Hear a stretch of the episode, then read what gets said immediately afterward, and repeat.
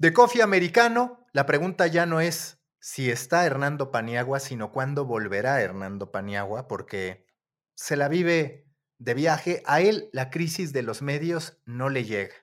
Él fue el primer colombiano que después de la victoria de Gustavo Petro dijo, yo me tengo que ir en el día uno posterior a las elecciones y va camino a reunirse con Martelli en Argentina porque no quiso estar más en Colombia después de su decisión de irse por la izquierda, comprensible desde mi punto de vista, pero bueno, no me voy a meter en temas políticos, que esos ya sabemos cómo terminan. Lo que sí es que queremos hablar del metaverso. Y para hablar del metaverso está, como siempre, el conejo Martelli y nos acompaña Paolo Misha, quien ya ha estado entrevistado en The Coffee, buen amigo, por cierto, con quien tengo un proyecto específico que próximamente estaremos anunciando, pero la razón por la que está hoy aquí en The Coffee Americano es un estudio que hace, que organiza, que va sobre Colombia y el metaverso y próximamente sobre Latinoamérica y el metaverso. ¿Cuáles fueron los hallazgos más significativos para ti, Paolo? Algo que dijeras, esto no lo esperaba o lo esperaba, pero es interesante confirmarlo. Bueno, lo primero se confirma que el metaverso es como el tío Bruno de Encanto. Entonces eh, es eh, alguien que al final resulta ser bueno, pero que es mejor no hablar de él.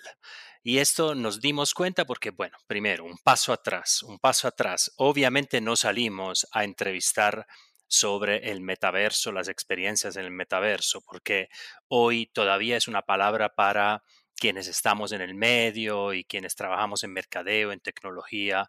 El público en general tiene algo de noción del metaverso, pero no está en condiciones de debatir sobre su, o responder sobre su experiencia concreta en el metaverso. Entonces lo que hicimos fue armar un modelo de análisis y de investigación sobre experiencias digitales avanzadas en general y ahora les contaré un poquito más. Y obviamente también salimos a preguntar el, nivel de conocimiento o de qué tan enterado está el público colombiano de varias tecnologías avanzadas o metaversales. Preguntamos por NFTs, por Web3, por DAOs, por el metaverso, inteligencia artificial, realidad aumentada, virtual, etcétera, etcétera. Entonces, ¿qué nos dimos cuenta? Y volvemos al tío Bruno de Encanto. Em, nos dimos cuenta que primero, más o menos un 80% de los colombianos sabe qué es, eh, o sea, afirma conocerlo o escuchó hablar del metaverso.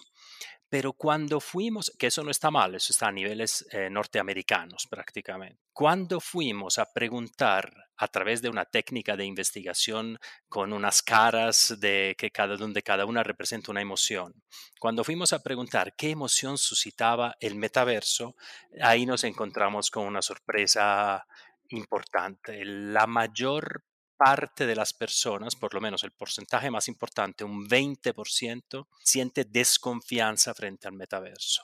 Y eso no son los viejitos, los, los mayores de 40, eh, ahí me sumo en la categoría, no son ellos ni ellas, eh, son los jóvenes que sienten más desconfianza por el metaverso. Entonces, ahí salió el primer insight de nuestro estudio hacia las marcas. No hablen, no usen la palabra metaverso porque si bien para nosotros representa un futuro, una evolución de Internet, algo positivo, algo a explorar, algo a construir, para las personas la reacción emotiva no es positiva. Entonces eso nos pareció muy importante. Ahora, ojo, al final de la película Bruno es el protagonista positivo, entonces no estamos diciendo que el metaverso hay que abandonarlo. Simplemente hay que elegir bien las palabras y metaverso no es la palabra correcta. ¿Cuál, cuál pensarías en este sentido, Paolo, ¿qué es la aproximación correcta? Porque sí, y me parece, a ver si estás de acuerdo, que la coyuntura tuvo que ver. ¿En qué sentido tuvo que ver? En que empieza a explotar el metaverso cuando más deseosos estamos de volver a la calle. Es decir, es una conversación que estalla Mark Zuckerberg en un contexto en el que la sociedad se dio cuenta que podía trabajar desde dispositivos tecnológicos, pero también en el que la sociedad empezaba a respirar emocionada por el regreso a las calles. Entonces es natural este rechazo, como decir, ¿sabes qué? Venimos del coronavirus, no me quiero imaginar otro tipo de distanciamiento que es un nivel más allá de las reuniones que tuvimos en Zoom. Me parece que en este sentido el timing metaversal, si cabe la expresión, no necesariamente ha sido el más empático. Si quitáramos, y sé que los hubiera no existe, esta circunstancia del coronavirus, posiblemente el metaverso no nos hubiera resultado tan violento como si es después de lo que demostró ser pues este aislamiento, el no ver a personas que queremos, a nuestros amigos, a nuestra familia y demás. De acuerdo, me parece un análisis, una lectura correcta. De hecho, ya estoy percibiendo las señales de una marcha atrás de Meta sobre el approach eh, metaversal. ¿Qué quiero decir? El, el, keynote de presentación del 28 de octubre fue demasiado VR, fue demasiado realidad virtual. Eh, Zuckerberg nos mostró su avatar seleccionando trajes y disfraces para Halloween en un mundo completamente virtual y no obstante en el keynote había bastante realidad aumentada. Lo que quedó fue el mundo virtual. Entonces, el escape, el uh, huir de la realidad y como tú dices, esto no caló bien en, el, uh, en una audiencia que estaba con ganas de volver a la realidad física y no de encerrarse en la realidad virtual. Entonces, la marcha atrás de Meta en este momento va hacia y me parece muy correcto hacia la realidad aumentada. Entonces eso es para mí, se dieron cuenta dos cosas. Primero, la realidad virtual es muy excluyente en el sentido que requiere de un ecosistema de hardware y de servicios mucho más complejos que la realidad aumentada. Y segundo, pues obviamente para América Latina eso es clave. O sea, nosotros podemos vivir hoy la realidad aumentada screen-based, o sea, camera-based, la del celular. No podemos vivir la realidad virtual. Entonces, esto fue lo, en la primera consideración. La segunda consideración es que ellos vieron que dieron el flanco a unos ataques como los de Niantic, por ejemplo, que dicen nosotros somos por el Real World Metaverse. Eh, Niantic, que son los desarrolladores de Pokémon Go, que al día de hoy es la aplicación de realidad aumentada más exitosa eh, a nivel eh, masivo. Niantic, que tiene una historia profunda y, y digamos de substancia, porque son las personas que están detrás de Google Earth, de Google Maps. Niantic dice, nosotros no queremos que el avance del digital encierre a las personas en su casa. Queremos que las saque a la calle a encontrarse con los seres humanos. Entonces, frente a eh, la dificultad de hacer un negocio en realidad virtual, porque los números de Oculus eh, son muy bajos, los números de Horizon son muy bajos en este momento, 300, 400 mil usuarios. Entonces, la dificultad de hacer negocio y el flanco abierto al ataque de Mark, no encierres a las personas en sus casas, queremos salir, hicieron que se devolvieran un poco para la realidad aumentada. Y esto me parece sano y bueno en una visión latinoamericana. Además, y cierro con una anotación del estudio Expedia, la realidad aumentada tiene una, un conocimiento más alto que el metaverso y una aceptación más alta, incluso en términos de emocionales y concretos de, no sé, de shopping, de comprar ropa o de comprar muebles por realidad aumentada. Entonces, ahí habrá que agradecer Pokémon Go o Snap eh, o Instagram pero la realidad aumentada parece una puerta de entrada mucho más abierta que la realidad virtual. Súper interesante, Paolo, creo que las dos cosas que, mencionabas, ¿no? La, idea de cómo es el approach este, semántico, cuál es la mejor palabra, de acuerdo a lo que el estudio marcaba, ¿no? Yendo al campo a, investigar y a tomar, a tomar nota eh, en escala latinoamericana, puntualmente ahora los resultados que tenían de Colombia, en breve también de, México, de Argentina. Digo, respecto de lo semántico, pero también de lo que mencionabas recién de la escalabilidad o de la posibilidad de adopción, ¿no? De las fricciones de la adopción que implica eh, hoy el concepto de metaverso como muy lejano, como decías vos, o incluso reactivo. Eh, y la realidad aumentada o la realidad mixta, si se quiere, de combinación entre, entre lo físico y lo, y lo, y lo digital con, el agregado de, la posibilidad de hacerlo desde los teléfonos o las adopciones que ya tenemos en algunas, en algunas actividades desde el teléfono. Ahí mi pregunta, en todo caso, Pablo, respecto de lo que vieron en el estudio, hacías una mención a la cuestión generacional. Eh, también preguntaba por los casos de uso. ¿No? Me interesaba entender si en las grandes tendencias que se abren eh, había alguna particularidad para Latinoamérica en, o lo que vos percibías, en entretenimiento, recién mencionabas shopping, recién mencionabas este, también otras aplicaciones vinculadas con información, eh, relacionadas con el mundo real o con la realidad aumentada, ¿no? con, escalar eh, información del espacio público o, capturar información eh, un poco más parecido a lo que aplicaciones como la de Niantic o de Pokémon Go tiene, ¿no? Y, me pregunto en todo caso ¿qué, qué, vieron ustedes en el estudio, qué percibís vos respecto de eso, porque obviamente gaming es un camino grande, ¿Qué, percibís vos respecto de eso en, lo que se ve de, incipiente todavía de metaverso para, América Latina? Bueno, yo veo que hay eh, caminos de entrada hacia el metaverso de, por, tres, por tres lados.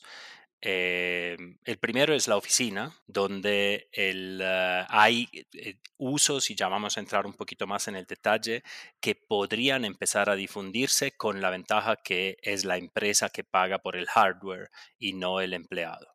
Eh, segundo, por el gaming, decididamente por el gaming y eso también lo vimos con mucha fuerza, nos sorprendió el porcentaje de personas que activamente juega juegos metaversales como League of Legends o World of Warcraft. Y tercero, el social, que es tal vez la apuesta eh, de meta, eh, donde no hay que generar contenido, pero hay que juntar a las personas en situaciones monetizables a través de la publicidad. ¿Qué vimos ahí? Pues para, para contarles cómo interpretamos esos resultados, les doy un poquito de noción de cómo enfrentamos el estudio. Eh, Expedia, como no podíamos salir a preguntar por experiencias metaversales con nuestro léxico porque no nos iban a entender, nosotros salimos a eh, investigar sobre un voxel, o sea, sobre un píxel tridimensional. Tres dimensiones. Primero, Identidad. Eh, la dimensión identitaria tiene que ver con cuáles son mis sueños, qué hago con mi tiempo y con mi energía cuando estoy pensando solo en mí mismo. Gaming, redes sociales, actitudes frente a digital. Entonces, una persona que tenga una alta identidad es porque se siente atraída por el mundo digital y está abierta a vivir experiencias digitales avanzadas. Ese es el primer eje. Segundo eje, la economía. Eso tiene que ver más con la dimensión de los logros, es más externa, tiene que ver con mi trabajo, con el estudio, con el e-commerce, con las transacciones entonces con la banca. Entonces salimos a preguntarle a las personas qué tanto ese mundo económico los estaba jalando hacia el digital, quieran o no quieran, porque si te toca trabajar de la casa, pues te compras una, una laptop, unos audífonos y trabajas de la casa, te gusta o no te gusta el mundo digital. Y finalmente, esos son los dos fuerzas, la íntima y la exterior, que nos llevan a ser inclinados hacia lo digital avanzado.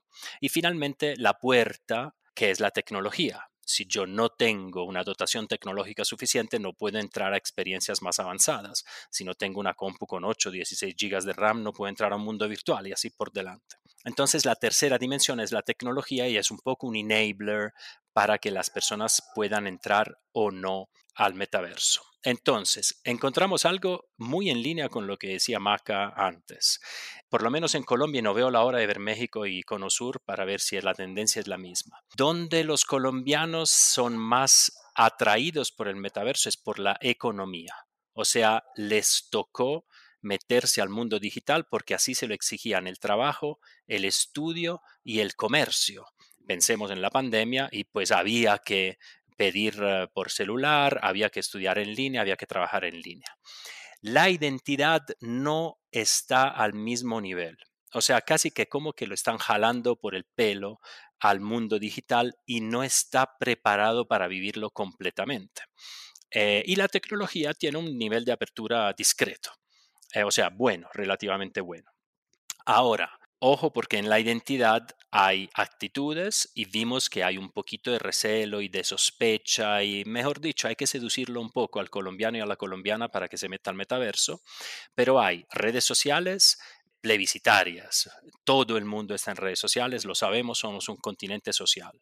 Em, y gaming, 90% de nuestro público ha jugado en, el último mes en digital, o sea, en su tableta, en su laptop o en su, en su consola o en su celular. ¿Qué significa esto? ¿Y qué hemos visto? Que si bien en la identidad hay algunas actitudes frente a las tecnologías metaversales, como hemos visto un poquito con el pie atrás, el gaming y las redes sociales nos demuestran que digital se está tornando el momento de uno en el día. O sea, después de haber hecho todo lo que hay que hacer, los, los compromisos, las tareas, el, eh, el oficio, como se dice acá, llegan esas dos horas en que puedo dedicarme a mi juego con los amigos, obviamente, a mis redes sociales y gozar del digital como mi momento.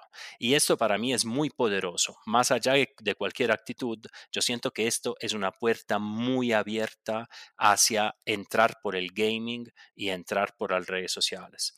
Entonces, esto, y lo vimos en la data, y nos sorprendió mucho la mujer.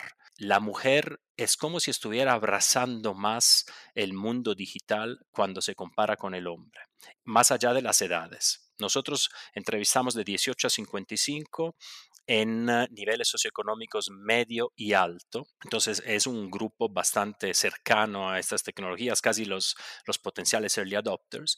Y nos dimos cuenta que las mujeres, eh, volviendo a tu pregunta sobre cuál es el punto de entrada del metaverso, las mujeres son gamers casi al mismo nivel de los hombres, ya ese estereotipo del, del gamer hombre no, no vale más, pero tienen más comparado con el hombre esa sensación de el digital me da lo bueno en mi vida. Eh, y eso es muy importante eh, explotarlo para acercarlas a experiencias siempre más avanzadas. Que ahí lo que debemos preguntarnos, Paolo, es si para la gente estar en estos ecosistemas de, gaming como Fortnite, por ejemplo, como Minecraft, equivale a estar en el metaverso, que queda la sensación que no. Que es cierto también que muchas veces me parece que uno de los errores filosóficos de las empresas ha sido querer venderse como algo que no son cuando la gente tiene una apreciación distinta de eso. Hoy vemos a TikTok peleándose porque no le llamen red social, sino empresa de entretenimiento. WeWork en todo momento se estuvo vendiendo como algo que no era y a final de cuentas para la gente pues era un lugar para trabajar, así de sencillo. Y con el metaverso a veces queda la sensación de que eso está pasando. Ese primer punto y el segundo para concluir, ahora que hablabas de la realidad aumentada, a ver si coincides, de pronto el verdadero desafío de la portabilidad no va a ser solo en un tema de decir, pues que mis bienes metaversales, que mis bienes digitales se trasladen de una plataforma a otra, de juego metaversal, sino también, digamos, una portabilidad entre lo que yo pueda hacer en mi vida real y cómo eso tiene un resultado en mi vida virtual en el metaverso. Si yo compro algo en Sara, pues posiblemente que sea una operación simples el decir, tu avatar lo tiene, y que no sea solo al revés, que hoy se ha planteado mucho de, en el metaverso vas a poder comprar esta colección de ropa para ti y para tu avatar. Al revés no necesariamente se ha hecho, o sí, pero con pasos adicionales. Me parece muy importante ese tema de la interoperabilidad y de la portabilidad de los objetos de, de un entorno al otro. Siento a veces que lo estamos enfrentando un poco eh, tácticamente, en el sentido, si yo no puedo llevar el skin de Fortnite a Minecraft, pues no me importa porque estoy acostumbrado a jugar dos juegos diferentes. Entonces no es por ahí.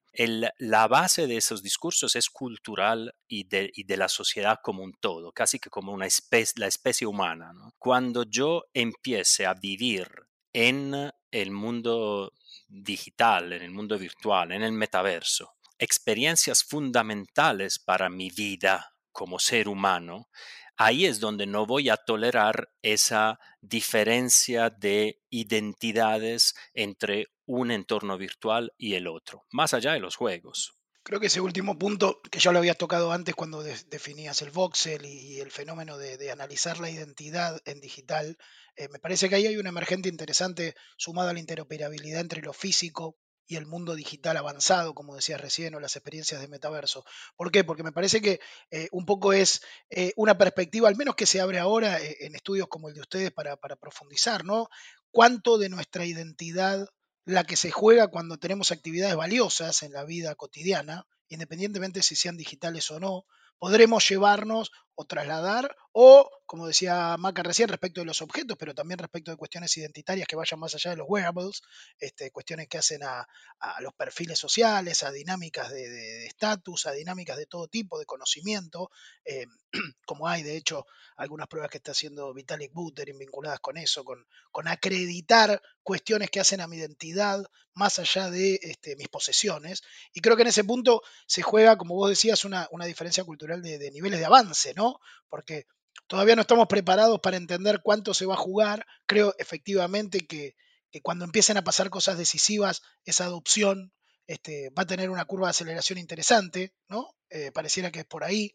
Eh, pero me pregunto por esa percepción disociada, ¿no? Que mencionabas vos antes entre eh, actividades personales y ser tironeados por la economía, porque también en el mundo de la adopción de las criptomonedas, al menos se ve más en Argentina, más allá de las coyunturas de la volatilidad de los valores, de, los, de, las, de las monedas, hubo mucho de eso, ¿no? De estar tironeado incluso no ya por la obligación, sino por la vocación, el afán de ganancia o el interés, no ya por experiencias vitales este, o sociales eh, más, más, más interesantes, si se quiere, o más identitarias. Total, total. Y ahí te sumo que hay un factor que es el generacional.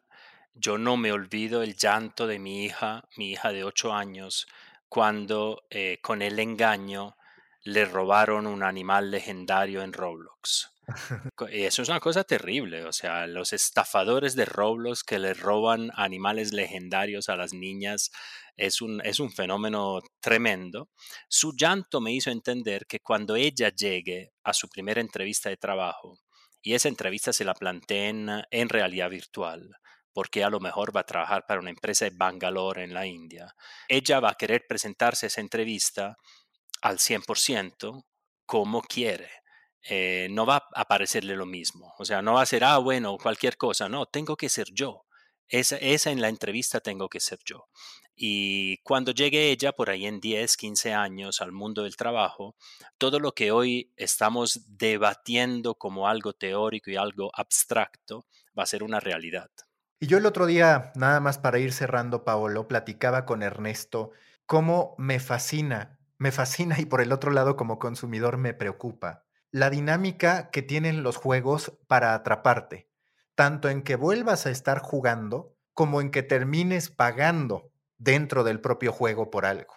Y eso sin duda va a ser de los grandes dilemas hacia adelante. Uno de los grandes problemas de la sociedad va a ser el consumismo digital, el consumismo en bienes intangibles, porque si alguien ha entendido a la perfección cómo sacar oro de cualquier usuario es precisamente el entorno gamer, que si lo llevamos al metaverso, pues es un poder que va a estar prácticamente en todas las empresas, es decir, se va a percibir como un ecosistema, este, ecosistema gamificado y eso va a ampliar el potencial de negocio, pero por el otro lado también una potencial crisis de consumismo, que aparte mientras estamos con este dilema de conciencia sobre si comprar o no fast fashion en el mundo real, pues en digital se nos puede hacer muy fácil ponernos a estar adquiriendo cosas.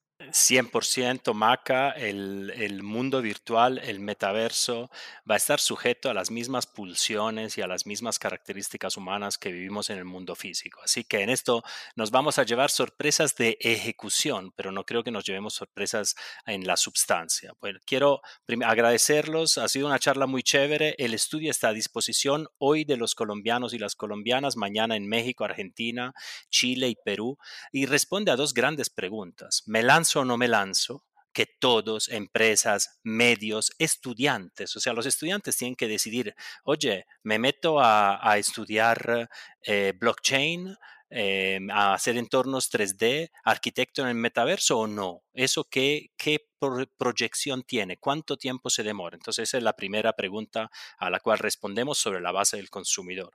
Y la segunda, cuando decido lanzarme, pues cómo lanzarme. Entonces, ¿cómo le hablo a mis targets? ¿Cómo hago para que mi mensaje metaversal y mi iniciativa, primero, tengan éxito y segundo, sean comunicadas de la manera correcta?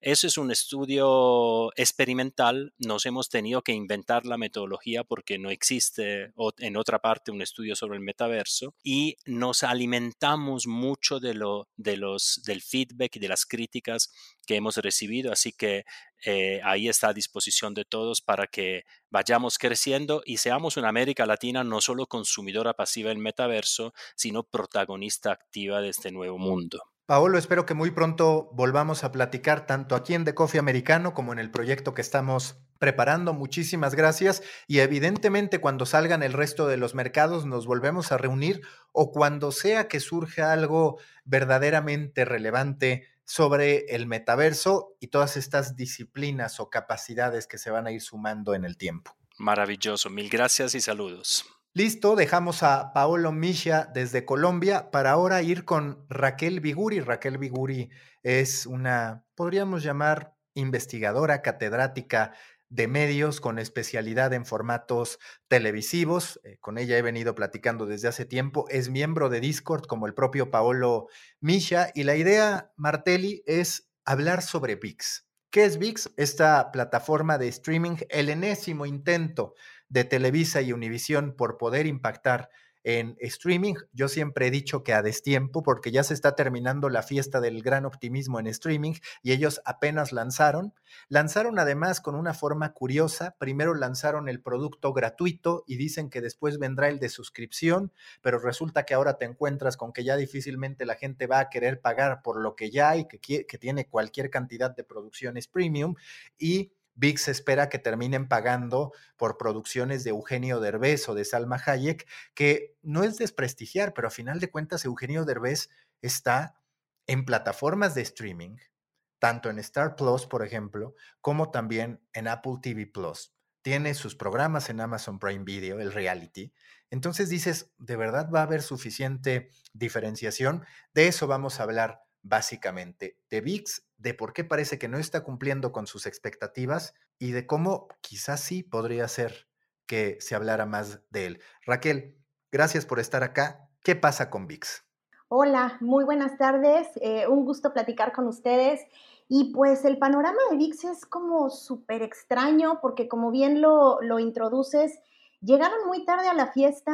Eh, creo yo, digo, eh, como usuaria de los servicios de Televisa desde hace por lo menos un par de décadas, que ya es un par de décadas, la evolución que ha tenido Televisa con las plataformas streaming ha sido muy interesante porque en realidad han llegado a las mismas conclusiones y parece que estamos viendo lo mismo que hace 20 años intentaron, que era llegar a muchos públicos, que era crecer, que era, bueno, una promesa que no se ha cumplido. Y ahora también, como bien lo dices, eh, pues nunca terminaron de cuajar con, con, lo que era el proyecto de Blim y ahora meten Blim, digo VIX, en una manera muy rápida, el formato light o el formato gratuito, eh, pero con muchas fallas, si bien nunca terminaron tecnológicamente, digamos, de tener buena, buen mantenimiento o en una buena plataforma todos los servicios de streaming de, de Blim, que tenían sus múltiples fallas, ahora con VIX todo es muy complicado y, en realidad el tema de los contenidos, creo, creo que al final están centrándose, o al menos esa es la impresión que yo tengo, en un público que no es que sea pequeño ni minimizable, pero no es la totalidad de la gente que pagaría, que es el público de las telenovelas, que son quienes sí están gozando la propuesta que hasta ahorita lleva, que es incluir títulos no solo de telenovelas mexicanas, sino colombianas, venezolanas que por las distintas razones pues ya no se producen.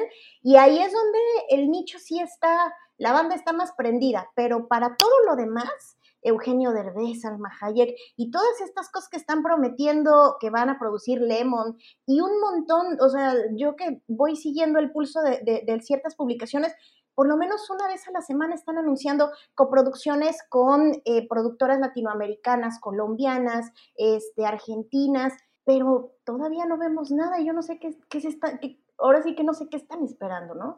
Es interesante, Raquel, ponerlo en perspectiva justamente por lo último que decía respecto de las producciones, también por el contenido de novelas o el contenido más mainstream, si se quiere, que sugerían tanto Maca como vos, de entenderlo como un fenómeno o una intención en idioma español de unas corporaciones vinculadas con, nuestro continente, si se quiere, o con, con la América Latina, de tener un sistema, o al menos intentar tener un sistema propio en la Streaming Wars, este, o autóctono, este, al menos en cuanto al foco principal de las producciones, porque me imagino, al menos visto a la distancia, con lo que uno lee y demás, que lo que mencionaba Maca al comienzo, es muy cuesta arriba la competencia por los contenidos exclusivos, que hoy parece, como decías vos, que es lo que está marcando el límite de la fiesta, ¿no, Maca? Entre la cantidad de suscriptores que uno puede adquirir, el costo de generar contenidos este, propios o la inversión de generar contenidos propios para justificar esas, esos gastos de los clientes finales o de los eh, suscriptores. Y hecho con, no dudo que probablemente sean de los jugadores audiovisuales más prestigiosos y que más espaldas tienen para encararlo, eh, Univision y Televisa, pero aún así es una dificultad enorme porque el lenguaje de construcción del contenido propio más allá de México, pensando en Latinoamérica, por fuera de las novelas que uno hoy las ve, de hecho las novelas colombianas y demás en, en plataformas mainstream, de streaming digo, Netflix concretamente, entre las más vistas, al menos en la región o al menos en Argentina, fuera de eso, cuesta muchísimo por lo que se ve. Sí, no, a final de cuentas yo coincido con esta lectura. A mí muchas veces la sensación que me queda, Raquel, a ver si coincides, es en que lo único que van a lograr Univision y Televisa es sofisticar, si cabe la expresión, lo que ya tenían en Sky, la audiencia que ya tenían, y empezar a trasladarla a una plataforma de streaming. Porque de qué manera van a atraer gente a su plataforma de streaming? Pues sí, con algo de las telenovelas, ahí lastimando posiblemente a la televisión abierta llegado el momento, o con fútbol. Pero el fútbol se lo tienes que quitar a Sky. Y por el otro lado, cuando vengan las renovaciones de contratos, pues Sky ya no está solo. Ahora resulta que está Apple, que está Netflix, que está Amazon TV Plus, eh, Amazon Video, perdón, que está Apple TV Plus, que está quien sea. Y dices, no va a ser suficiente. Claro, durante el Mundial ya anticipan que van a tener algunos juegos en exclusiva tendrán suscriptores, pero no es porque quieran estar en la plataforma, sino porque tienen que estar ahí. Y estás hablando del Mundial, que es cada cuatro años. La Champions no la tienen, que al final la Champions sí te puede mantener ahí. Y aún el tema de la Champions yo cuestiono mucho si es una estrategia correcta, porque dependes absolutamente de los derechos de transmisión. En el momento en que se te vayan, tu negocio se ve severamente afectado. Entonces, no encuentro la diferenciación necesaria, no encuentro que hoy esté el contexto para eso y me parece que también en esta idea de decir somos premium, pero no, hasta se están tardando en la parte de ser ABOD, es decir, basados en, en, publicidad, y te queda la sensación de que Pluto TV y algunas otras plataformas, el propio Netflix, que en su momento incorporará publicidad, van a estar mejor posicionados. Claro, ¿sabes dónde? Bueno, ¿saben dónde creo o no sé, me parece que podría también estar la diferencia o donde podrían, porque ya lo tienen en Blim desde hace mucho, en funcionar como estas integradoras de contenido, que no nada más te están dando el, el, on demand, sino que ya también te están dando Blim desde hace algún tiempo, tiene los canales, tiene Antena 3, tiene todos los canales de televisión española, por ejemplo, y tiene algunos así que se pueden ver en directo, ¿no? Entonces es, es otra vez jugar, hacer televisión, este, pero en streaming, ¿no? Y me parece que, que, no sé, se me ocurre que por ahí podría estar la manera en la que van a sustentar todo lo que están prometiendo que no va a llegar y jugarle mejor a una integradora de contenidos, o sea, eso es como una hipótesis que tengo con, con, con canales eh, latinoamericanos y entonces que por el precio de uno tengas ya un paquete tanto on demand como, como en vivo. Quizás, no sé, se me ocurre. Solo para agregar ahí el caso argentino, que la principal operadora de cable es la que tiene el servicio de streaming, casi diría el único poderoso que, que, tenemos acá, montado obviamente sobre, sobre el modelo de las señales en vivo del cable, eh, que es Flow de Cablevisión, y que tiene un poco la modalidad que describías recién, ¿no? A ese paquete básico, si querés, televisivo vía streaming, ¿no? Televisión de cable con algunos agregados vía streaming, le montan una suerte de capa de producción original o de producción específica o algunos deals con eventos especiales que en todo caso terminan de configurar una oferta un poco más digital o un poco más propia, separada de la televisiva, más allá de que también se ven esos contenidos en, muchos casos en el paquete digital de, del cable. Pero creo que ahí interesa un punto, sobre todo por la diferenciación, ¿no? Establecer acuerdos es un acelerador para esa diferenciación o para tener algún, algún nivel de contenido también. Claro, y aquí con lo que juegan mucho, por ejemplo, es con sus propios canales de Televisa Networks, que pues yo insisto, yo que estoy en el rubro de las telenovelas, por lo menos aquí en México como televisión de paga y en los ratings de televisión de paga, e, el canal de telenovelas está siempre en los primeros lugares con todo el rollo de telenovelas. Entonces, sí sé que eso podría también jugarles con esta diferenciación por si todo lo que le están apostando a la, a la, a la estrategia on demand de pronto queda un poco flojo, ¿no? Entonces me parece que quizás del, el dado de la integración de, de, los canales en vivo puede ser su otra carta. Y también algo que no es menor, que me parece que Netflix ahí se equivocó, es ser parte de la conversación. ¿Por qué digo que Netflix se equivocó? Cuando lanzó esta idea de te puedes aventar atracones de una serie, pues dilapidó el que se extendiera la conversación, lo que sí hizo muy bien HBO, por ejemplo, con Game of Thrones o con Euforia. Eso creo que es necesario. Y más allá de si telenovelas o no, creo que el verdadero problema para VIX es que es una plataforma invisible en digital. No ves que se hable de ellos, no tienen ningún estreno que digas, oye, lo estoy esperando. No hay un solo momento en que te sientas llamado a. La única vez que yo, por ejemplo, he tenido curiosidad por meterme a VIX más allá pues, de la exploración profesional que debo hacer, ha sido con algunos partidos de femenil que no tienen en otro lugar y demás. Pero insisto, es algo que no estás haciendo por la plataforma, es algo que está por un derecho de transmisión que en cualquier momento se puede ir y que, al menos en mi caso, no es como para que yo piense en decir, voy a terminar pagando por esta plataforma en un contexto en el que ya los reportes señalan que la gente no se está cuestionando por cuántas más pagar, sino por cuántas menos pagar porque están viendo que hay un momento de crisis económica profunda. Y yo me pregunto también si en el Mundial, ahí a ver qué opinas, Martelli, yo escribí hace poco que en el Mundial las televisoras van a perder. Es decir, las que tienen los derechos van a tener el en vivo, claro, y ahí todos, queramos o no, vamos a ver los juegos. Pero la conversación antes y después a estar con los creadores de contenido, vas a estar compitiendo contra el Kun Agüero y sus amigos, contra Ibai y sus amigos, contra TikTok que te da lo que quieres en un momento determinado. Claramente coincido, creo que vamos a ver en ese sentido y estoy de acuerdo con lo que has escrito y lo que decías ahí, un, un, mundial que como siempre es acelerador de muchas adopciones o visibilizador de cambios que han sucedido y que, y que se aceleran con la llegada de un evento tan masivo, al menos en América Latina, seguro en Argentina y en México este año en el, en el Mundial. Y ya lo hemos visto, lo de Ibai con el pase del PSG de Messi, la recepción en el club, digo, los accesos, esos contenidos exclusivos que te dan los accesos a, camarines, a los artistas, en este caso atletas, eh, van a estar repartidos. ¿eh? Oye, y, a, ese, a ese respecto, Raquel, preguntarte, ¿en qué momento podríamos encontrarnos, si es que ves, que una serie latinoamericana con este posicionamiento de VIX, la plataforma de streaming en español por excelencia, pueda replicar lo que fue, por ejemplo, La Casa de Papel? Estamos hablando verdaderamente de la serie que posicionó una conversación, que estuvo en redes sociales. La Reina del Flow, por ejemplo, pues sí estuvo en lo más visto, pero al final no se daba una conversación por eso. Las telenovelas habitualmente no tienen este elemento, el que sí tienen las series. ¿Es posible que una serie mexicana, que una serie colombiana pudiera lograr esto? ¿Es eso lo que necesita VIX, por ejemplo? Ingeniárselas para decir, voy a crear este gran momento de consumo. ¿Se puede? O lo ves francamente improbable? Mira, sabes que no estoy muy segura si depende de la plataforma o de los creadores a quienes reúnan para darle forma a este posible éxito. A mí, por ejemplo, me preocupa muchísimo que sigan acudiendo a Lemon Films. Yo tengo como una mala relación con, con los Robsar y con este tipo de producciones.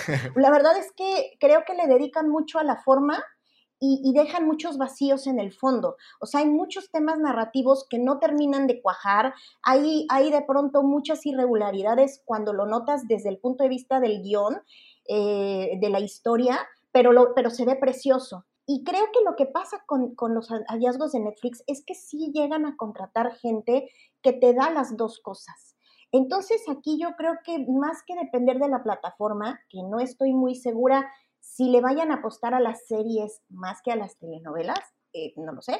Em, yo creo que también tendría que depender de los creadores, porque podrían incluso traer a Argos. Que aquí también ha hecho cosas, pero el tema es que también Argos, eh, lo hemos visto en Netflix, tiene unos vacíos tremendos. Eh, produjeron Las Juanas en Netflix, eh, la nueva versión, y se trajeron a, la hija del, del, creador original, que fue una historia, me parece que colombiano, venezolano, no recuerdo, y de todos modos no pegó. O sea, no sé si es el contexto mexicano que todavía siguen esta pelea de que si hacemos melodramas, pero no vamos a decir que son melodramas porque nos da un poco de pena decir que esos son nuestros orígenes, y mientras siguen jugando y no reconociendo lo que están haciendo, creo que les falta un poco de honestidad, a mi juicio, en dar un buen producto que no sea pretencioso, porque siempre juegan, incluso me atrevo a decir que desde Club de Cuervos yo he escuchado que juegan con esto de, no, no hacemos melodrama, cuando lo ves es un melodrama porque es en la raíz latinoamericana y se han dado cuenta que es ojalá.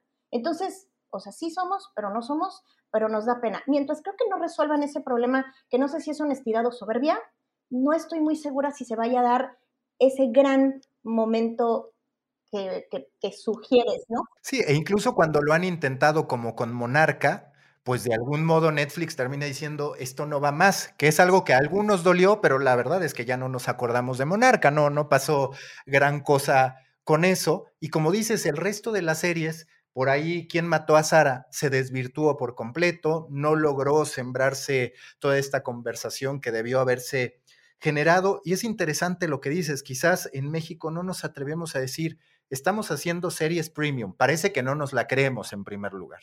Segundo, ya no estamos haciendo telenovelas. O aunque el productor diga que no está haciendo telenovelas, la audiencia dice, es mexicana, es telenovela. Sí, sí, le tienen mucho miedo a la herencia y aunque sí ha habido esfuerzos, o sea, si, si nos vamos atrás, ha estado el Pantera y han hecho muchas cosas, cloroformo, hay muchas series atrás que Televisa se ha atrevido a producir que, que, no han tenido miedo de hacer cosas diferentes, pero ya cuando estamos en el streaming de aquí, no sé, creo que la ambición es mucha o la pretensión es mucha y nos dan cosas que dicen que no son, pero son. Y entonces no estoy tan segura si con esos elementos desde el origen o desde la propia definición del contenido se pueda crear algo como la casa de papel, por ejemplo. No lo sé. Sí, o como Squid Game o lo que sea. De pronto da tristeza que vemos a series o películas de otros países instaladas en la conversación social,